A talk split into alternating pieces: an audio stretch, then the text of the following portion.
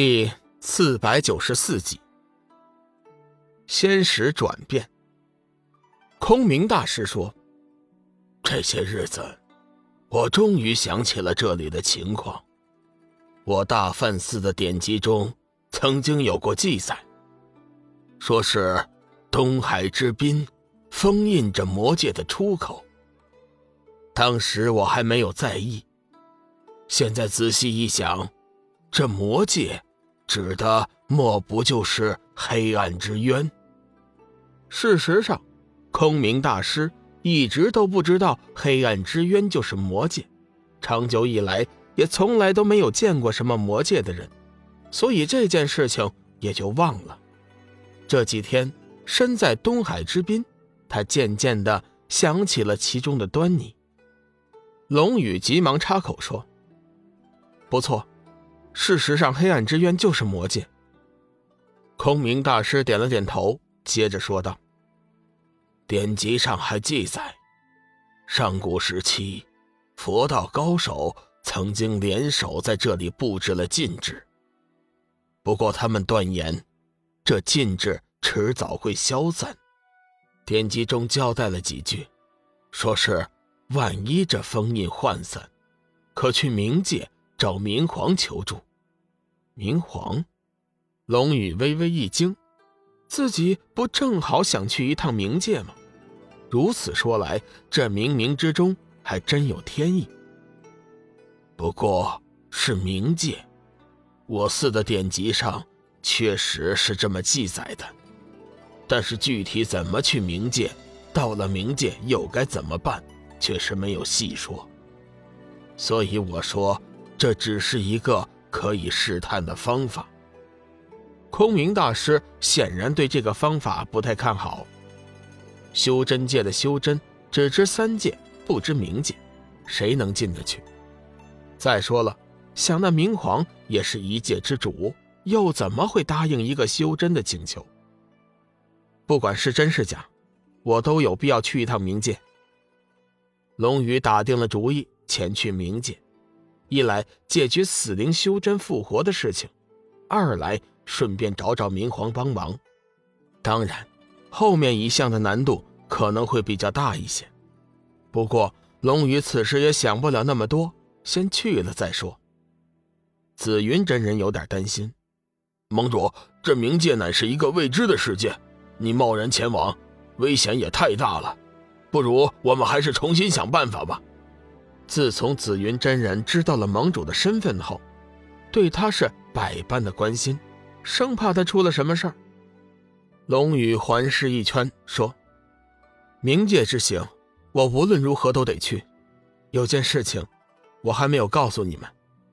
黑暗之主也不知道用了什么方法，居然将以前死去的修真复活，并且全部都听从他的差遣。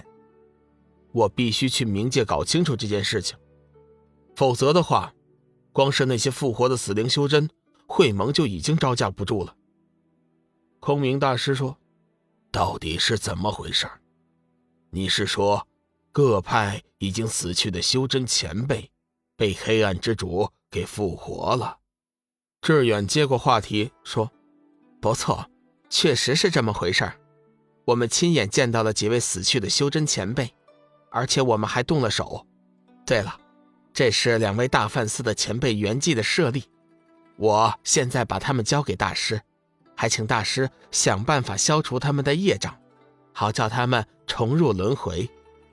空明大师接过舍利，重重的点了点头：“我会的。”停了一下，龙宇说：“我们尽快返回，现在还有一个月的时间，希望我们能够找到封印魔界出口的方法。”玄青山，会盟驻地。斐良玉因为上次的事情，一直心生不满。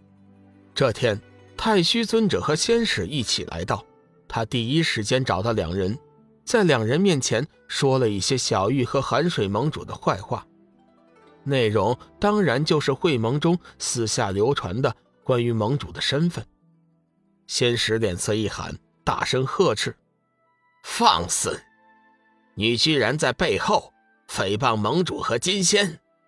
太虚尊者则是微微一笑，转过身去劝慰：“仙使大人，切莫着急，这件事情未必就是空穴来风，此事事关重大，不得不小心行事啊。”仙使淡淡的说：“以尊者之言，我们该怎么做？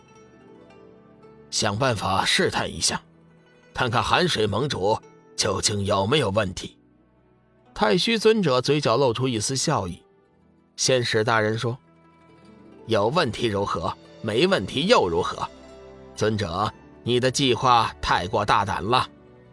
现在的情况，别说他没问题，就算是有问题，我看天帝也未必去管这件事情。”太虚尊者脸色微微一变：“先使大人，这话是什么意思？难道？”就任由龙宇如此嚣张不管吗？别忘记了，那小子定是真魔之身。住口！谁告诉你寒水盟主就是龙宇？太虚城主。我现在郑重的提醒你一句：寒水盟主就是寒水盟主，他谁也不是。如果再让我听到谁在造谣，别怪我不客气。仙使大人。似乎在竭力维护寒水盟主。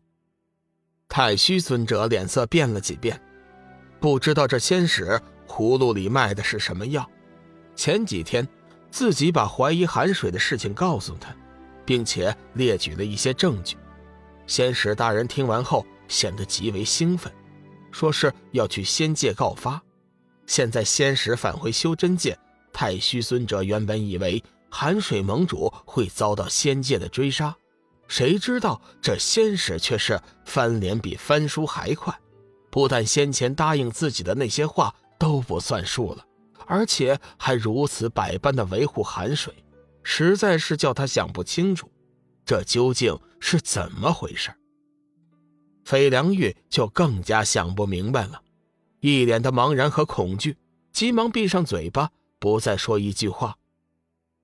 你先下去吧，怀疑寒水盟主的事情到此为止。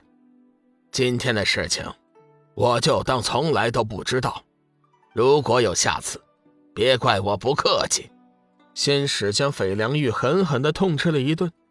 费良玉一个散仙弟子，自然不敢有违仙使大人的教训，急忙点头，唯唯诺诺地驾云离开。直到费良玉的身影完全消失。